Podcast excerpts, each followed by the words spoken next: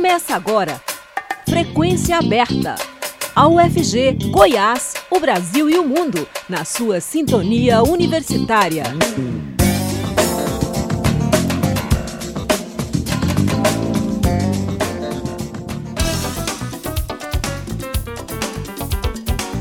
Olá, boa tarde. Está começando Frequência Aberta. Eu sou Rodrigo de Oliveira, sigo com vocês até às 5 e meia da tarde com as principais notícias de Goiás, do Brasil e do mundo.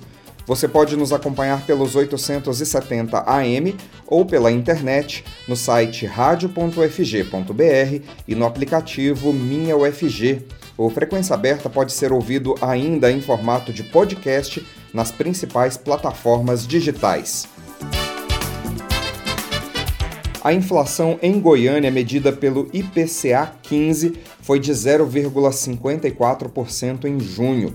O índice foi divulgado hoje pelo IBGE, Instituto Brasileiro de Geografia e Estatística.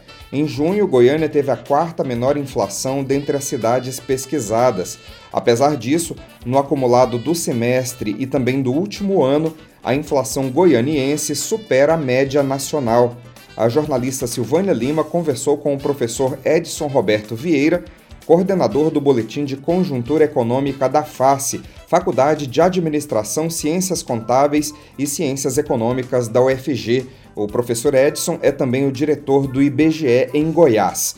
Vamos acompanhar. O IPCA 15 é a pesquisa de inflação do IBGE a partir dos preços pagos pelo consumidor de meados de um mês ao outro, no caso da última pesquisa, de 15 de maio a 15 de junho. E, conforme os resultados, Goiânia aparece no quarto menor lugar do ranking inflacionário das capitais estudadas. Mas, na média, a inflação goianiense tem sido maior que os índices nacionais. Até junho, por exemplo, o índice acumulado na capital foi de 5,84% contra 5,65% no Brasil.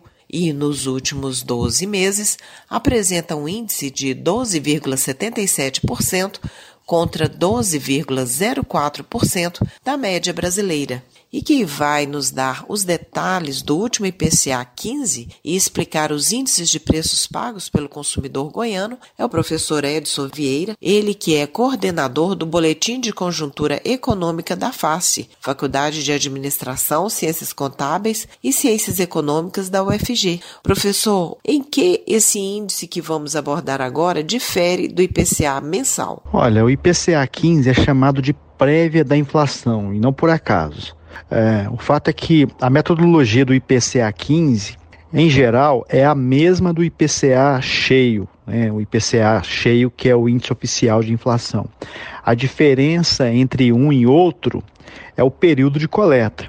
O IPCA 15 geralmente começa ali por volta do dia 16 de um mês e vai até o dia 15 do outro mês. E o IPCA, que é o índice oficial, pega o mês todo, do dia 1 até o, o dia 30, até o final do mês. Então, os locais de coleta são os mesmos, os preços coletados são os mesmos e a diferença entre os dois está no período de coleta. Bem, professor, e de acordo com o IPCA 15, a inflação de junho teria atingido 0,54%, perfazendo um acumulado no primeiro semestre do ano de 5,84% um índice que é um pouco menor do que o do junho de 2021, né, há um ano atrás. Que itens de consumo estão puxando mais para cima a inflação? Nesse mês de junho de 2022, que o IBGE está divulgando agora, a inflação voltou a aumentar. No caso de Goiânia, aqui aumentou um pouco mais do que o mês de maio. No Brasil também aumentou mais do que no mês de maio, mas é menor do que a que nós tivemos no mês de junho do ano passado. E quando a gente analisa os itens que compõem a inflação, os itens que apresentaram baixa, né? Eu destaco, no nosso caso aqui, os combustíveis de veículos, que tiveram variação aí negativa de 1,45%, e a energia elétrica residencial, que no mês de junho também teve queda de 0,95%. Esses dois itens são importantes porque pesam muito no cálculo da inflação, né? Os combustíveis de veículos pesam quase 11% e a energia elétrica residencial pesa 4,11%. Então, essas quedas foram importantes para explicar esses índices um pouco mais comportados em junho de 2022 na comparação com junho de 2021. Agora é importante a gente colocar que apesar disso, a nossa inflação já acumula em Goiânia 5,84%, acumula no ano, e 5,65% no Brasil. E aqui eu destaco um outro ponto, que é a meta de inflação para esse ano, né? A meta de inflação para esse ano é de 3,5%, com uma, uma margem de tolerância de 1,5%, podendo então atingir 5%, e essa meta já foi superada já na metade do ano. Então estamos ainda com índices elevados nesse ano. Quando a gente pega o ano como um todo, a gente tem uma inflação de mais de 12% no Brasil e em Goiânia um pouco maior ainda, de 12,8%. Então, muito embora o índice de junho de 2022 tenha sido menor do que do ano passado, no mesmo mês, a gente ainda está com pressões inflacionárias importantes no país ainda e aqui no município de Goiânia também. E como se apresentam os demais itens, professor? Aqueles de maior abrangência, como os gastos com saúde, educação, habitação, alimentos e bebidas, também despesas pessoais. Quando a gente analisa a inflação como um todo, a gente tem aí cerca de 380 produtos pesquisados pelo IBGE no Brasil e em Goiânia, né? E o que, o que tem se destacado nesses últimos meses é um índice de espalhamento da inflação muito elevado. Esse índice de, de espalhamento da inflação está tá maior do que 70%, que significa que mais de 70% dos produtos que estão sendo acompanhados pelo IBGE ao longo do tempo estão apresentando alta. Né? Isso é um, é um, fato, um fato muito complicado, porque quando a gente é, acompanhava a inflação do ano passado, por exemplo, a gente tinha ali uma concentração maior dos aumentos no grupo de transportes, os combustíveis especialmente.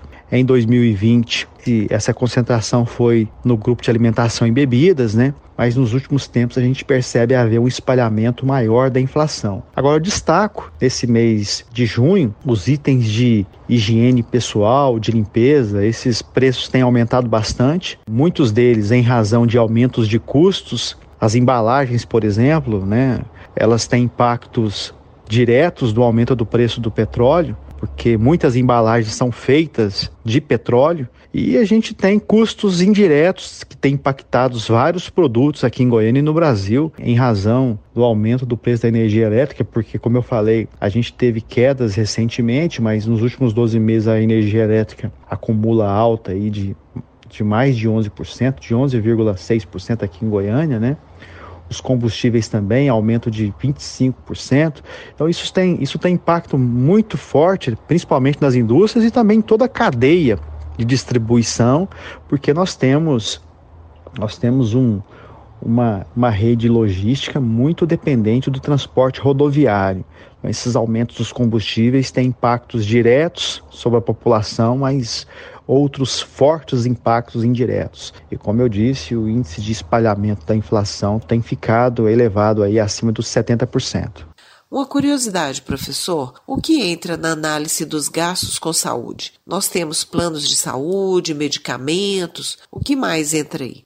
Os serviços de saúde envolvem uma grande gama de, de produtos e de serviços, né? Então a gente tem aí um detalhamento de, de medicamentos por tipo, por exemplo, analgésico, antitérmico, antigripal, antibióticos, anti-infecciosos, tudo isso detalhado por produto pelo IBGE, né? A gente tem também exames oftalmológicos, neurológicos, serviços médicos de um modo geral, dentistas, aparelhos ortodônticos, psicólogos, né? Planos de saúde, exames. Tudo isso é detalhado pelo IBGE em nível de produto, com uma série histórica, então você consegue levantar as variações dos preços desses itens mensalmente, anualmente, com uma série histórica muito longa aí que o IBGE possui, né? No caso do Brasil, desde 1979.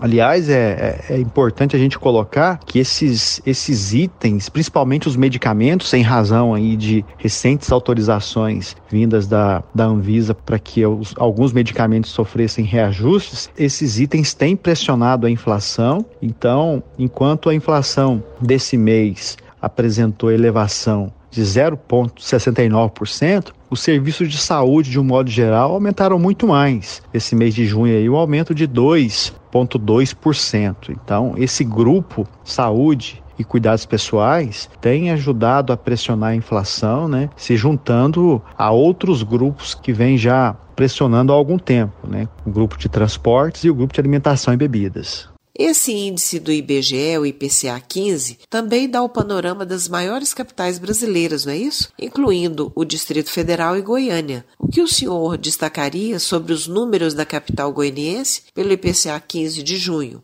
O IBGE calcula a inflação, né, medida pelo IPCA 15, em 16 municípios das capitais ou regiões metropolitanas das capitais. Nesse mês de junho, Goiânia não teve um dos maiores índices de inflação, não. O maior foi de Bahia, 1,16%, depois de Recife, de 0,84%. O de Goiânia foi o quarto menor, foi de 0,54%. E o menor foi de Belém do Pará, 0,18%. Agora, uma, uma questão importante de ser colocada é que a inflação goianiense tem ficado acima da média nacional, tanto nesse ano quanto nos últimos 12 meses. Nesse ano, então, a gente tem até junho, medida pelo IPCA 15, uma inflação de 5,84% em Goiânia contra 5,65% no Brasil e nos últimos 12 meses 12,04% no Brasil e 12,77% aqui em Goiânia.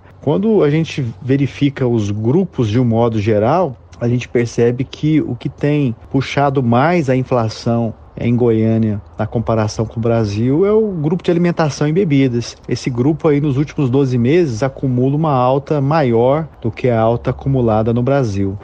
E para o futuro próximo, professor, é possível arriscar alguma previsão de comportamento dos preços ao consumidor? Para o restante do ano, a gente tem aí alguns fatores que podem fazer com que a inflação fique um pouco menor do que é que se previa anteriormente, né? E aí eu chamo atenção em primeiro lugar para a redução do ICMS sobre os combustíveis, como a gente viu ser aprovada lá no Congresso Nacional. Então, esses combustíveis, assim como a energia elétrica, passam a ser contados como serviços essenciais, né? E aí vão ter essa limitação aí de ICMS. Isso pode causar um, um efeito importante, apesar de que a gente continua tendo pressões internacionais em relação ao aumento do preço do petróleo. Vamos ver se essas pressões não vão sobrepor essa redução do ICMS que já foi aprovada no Congresso Nacional e sancionada pelo presidente da República. Outra questão é que, justamente para combater a inflação, o Banco Central vem elevando a taxa básica de juros, a Selic.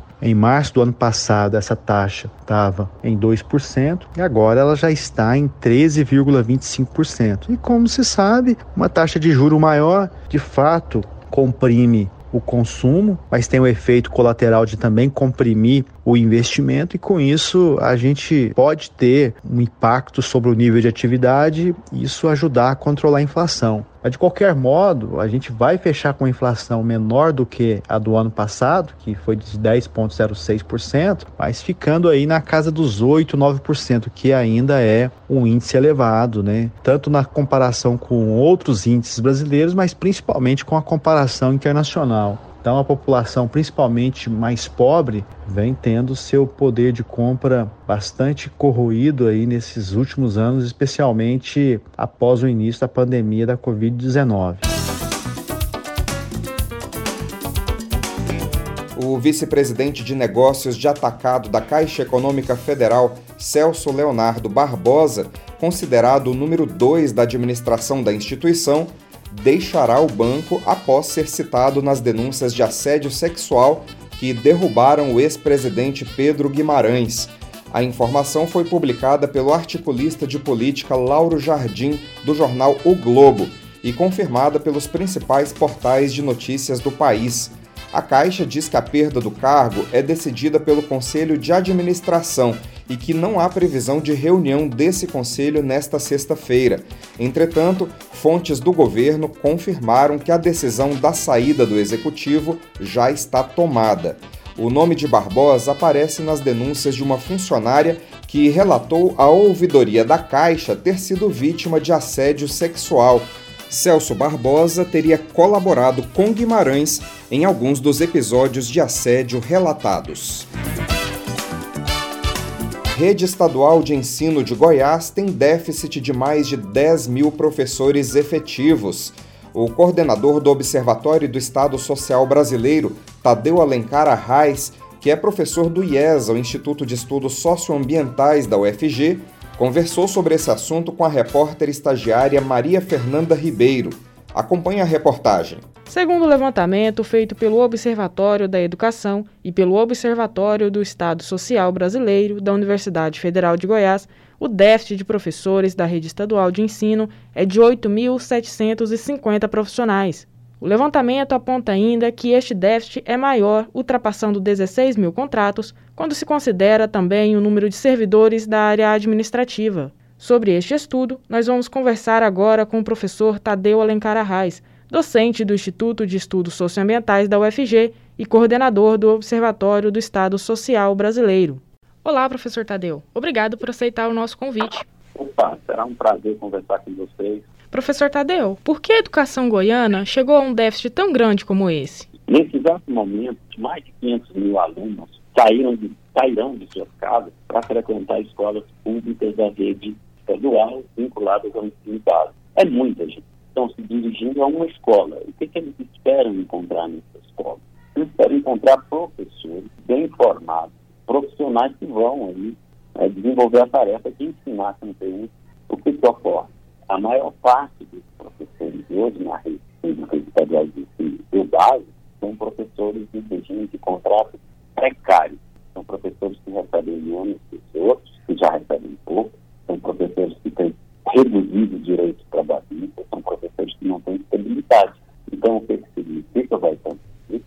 Que esses 500 mil alunos encontrarão um professor em condições muito diferentes para realizar o trabalho pedagógico pais, quando deixam, as mães, quando deixam estar numa escola da, da rede pública estadual hoje, tem que saber que metade dos professores são contratos precários. Isso, sobre um aspecto, é positivo. Professor, em 2022 foram contratados 10.012 professores temporários, né? Ou seja, mais da metade dos professores que estão atuando nas salas de aula. Esse número representa um problema para a educação do Estado? Sem dúvida, não tenho dúvida disso. O professor, ao contrário do que alguns acreditam, que ser professor é uma dádiva, é um dom, o professor é um profissional, quer ser bem remunerado, terminar seu curso, no mercado de trabalho regular, com remuneração adequada, né, com condições de trabalho adequadas. Ele não está ali porque acha um belo dia acordando, não quer ser profissional, ele é um profissional. Deve ser muito valorizado e é, do ponto de vista institucional, quando você imagina, por exemplo, a Constituição de 88, a Lei de Direitos de Base, ele é, em tese. Agora, o que ocorre não é isso. O que ocorre é que metade dos professores em contratos trocados, em média, é, em torno de 750 professores por ano, entre aposentadoria, mortes, afastamentos, examinações, deixam a rede pública estadual. Então, isso tem impacto na aprendizagem do aluno. É isso que a gente tem que ver. O senhor tocou no assunto referente aos estudantes, né? É, o que, que os alunos e alunas da rede estadual ganhariam se não houvesse esse déficit de professores? Imagina um professor de matemática ou um professor de geografia. Ele terá cumprir uma carga horária de 20 horas na escola, é, 10 horas em outra, 6 horas de uma privada, escola privada, rede privada. Quer dizer, só um governo que não se importa mesmo com o futuro cidadão goianiense, brasileiro, para imaginar que isso não tem impacto no ensino do aluno. É claro que tem impacto. O ideal era que professor trabalhasse em escola, que trabalhasse apenas na rede, fosse remunerado adequadamente para isso, tivesse suas férias, mas nós esquecemos disso. Parece que quando alunos e professores servidores, quando eles entram para a escola, ficam invisíveis. Né? Parece que é um hiato na vida deles. E é o professor, em tese, que lida com isso lá na ponta. Agora, fazer esse professor sofrer e adoecer, me parece que tem sido um projeto desse país chamado Brasil. Certo, professor Tadeu. E o que, que esse cenário implica na situação dos professores, na carreira, por exemplo, tanto dos efetivos quanto dos temporários? Nós estamos tratando de um processo de desvalorização da profissão docente. Se você for pensar na escala do Brasil, são 40 milhões de alunos no Imagina, a escola é o lugar em que nós passamos a maior parte de nossa vida como adulto e criança e jovem.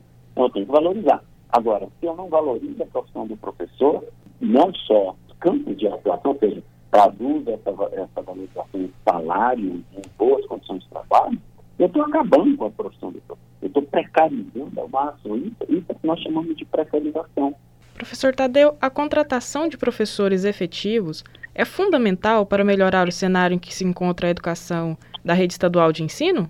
Sem dúvida. Se você pega os dados produzidos pela equipe do Observatório do Estado Social, coordenado pela VG, o FG, o FG e o Observatório da Educação. Então, se você pega, por exemplo, em 2011, para o ouvinte ter uma ideia, em, em torno de 3% do, dos professores eram temporários. Então, o contrato precário ele é uma realidade. Só irá piorar. Porque só esse ano, torno de 700 professores podem se aposentar, professores de licença, professores é, aposentando ou diferentes regimes, adoecimento, morte e tudo mais. Então, a, a pergunta que se faz é qual é o impacto disso? Professor Tadeu, obrigada por sua entrevista. Eu agradeço, um abraço. Nós conversamos com o professor Tadeu Alencar Arraes, coordenador do Observatório do Estado Social Brasileiro e docente do Instituto de Estudos Socioambientais da Universidade Federal de Goiás, sobre o déficit de professores na rede estadual de ensino. Maria Fernanda Ribeiro, repórter estagiária para a Rádio Universitária. Em 2022, comemoramos 100 anos do rádio no Brasil. A EBC preparou um material que promete resgatar personalidades, programas e emissoras presentes na memória afetiva dos ouvintes de todo o país. O 23º episódio da série é sobre o maestro gaúcho Radamés Inhatali, que criou a Orquestra Brasileira e trabalhou na Rádio Nacional desde a sua inauguração. Vamos ouvir. 100 anos de rádio no Brasil.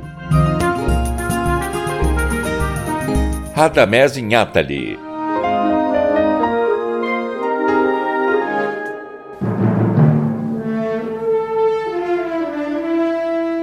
Pode explicar o som de um clarinete como é um som de clarinete de um piano com palavras. Tem que tocar para você ouvir. Depoimento para o curta-metragem Nosso Amigo Radamés Inhatali de Moisés Kendler e Aloysio Didier. E assim é a composição musical. É uma, é uma, é uma arquitetura de, som, uma sinfonia, por exemplo. Não se pode explicar com palavras isso. Filho de pianistas, o maestro gaúcho Radamés Inhatali estudou no Conservatório de Porto Alegre e na Escola Nacional de Música. Terminou o curso de piano em 1924 e, desde então, passou a se dedicar à composição e à orquestração. Tocou em cinemas e estreou como compositor na década de 1930, com a apresentação de Rapsódia Brasileira, interpretada pela pianista Dora Bevilacqua. Aparecida Variati, doutorada em musicologia pela UFPR, professora de viola e violista da Orquestra Sinfônica do Espírito Santo, pesquisadora. Temos muitos exemplos de compositores brasileiros que trafegaram entre os dois universos musicais, o erudito e o popular. Mas Radamés Inhatali foi um dos mais destacados nesses dois universos. Em relação aos seus contemporâneos, ele apresentava um diferencial na produção musical porque ele possuía uma grande amplitude de talentos. É, além de pianista, de violista e de compositor erudito, ele também atuava como instrumentista, compositor e arranjador de música popular. O Radamés aprendeu a tocar cavaquinho e violão, e simultaneamente às atividades de solista e camerista, ele também tocava música popular na Rádio Clube do Brasil.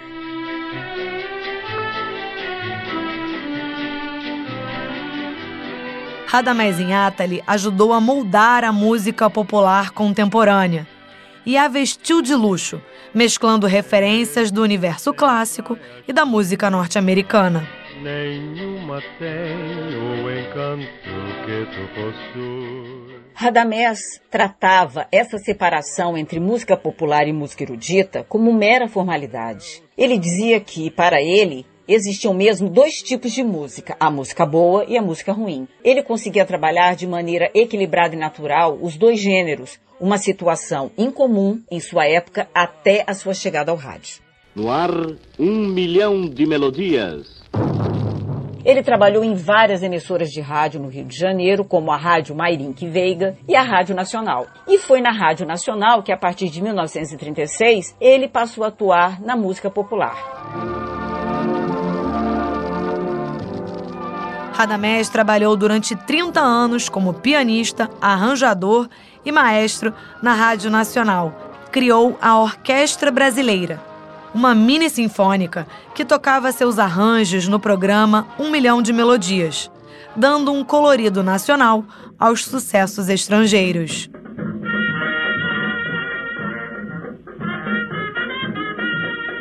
A orquestra da Rádio Nacional possuía poucos ritmistas. Então, os desenhos rítmicos da orquestra eram feitos pela percussão, enquanto a parte melódica e a parte harmônica eram distribuídas entre os instrumentos de sopros de cordas. Em 1939, Radamés introduziu uma nova concepção orquestral e passou a usar os metais e as palhetas com uma nova função. E aí produz o famoso arranjo da Aquarela do Brasil que provocou um impacto enorme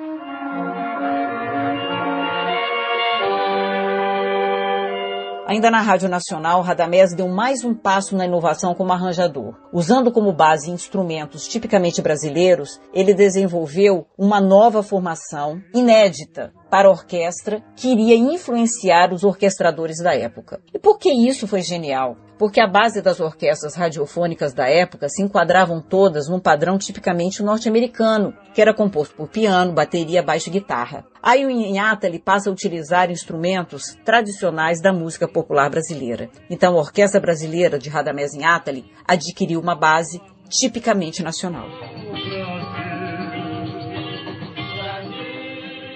No período do Estado Novo, a campanha contra a malandragem era dirigida diretamente à malandragem do samba. No geral, o objetivo de Vargas com o rádio e sua programação era a afirmação da identidade nacional como a de um país promissor, futura potência econômica e cultural. Aí entra o Radamés Inhatali, que tratou o samba como nunca havia sido tratado. O samba com Inhatali e a sua orquestra brasileira recebeu o título de legítima música verde amarela.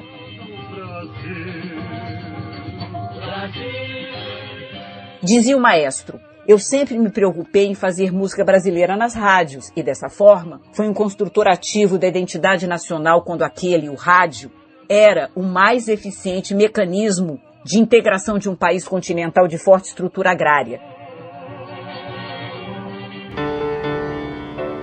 Radamés Inhata foi um músico total, um trabalhador da música. Deixou larga obra sinfônica e camerística e foi um dos mais importantes arranjadores brasileiros, com mais de cinco décadas de atuação na música popular. 2022 100 anos de rádio no Brasil. Uma produção Rádio MEC.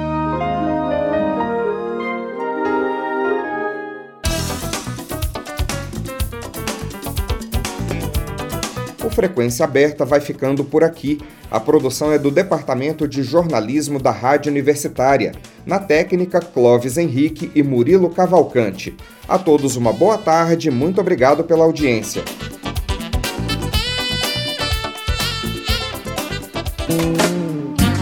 A Universitária apresentou Frequência Aberta. Notícias da UFG, de Goiás, do Brasil e do mundo nos 870 AM.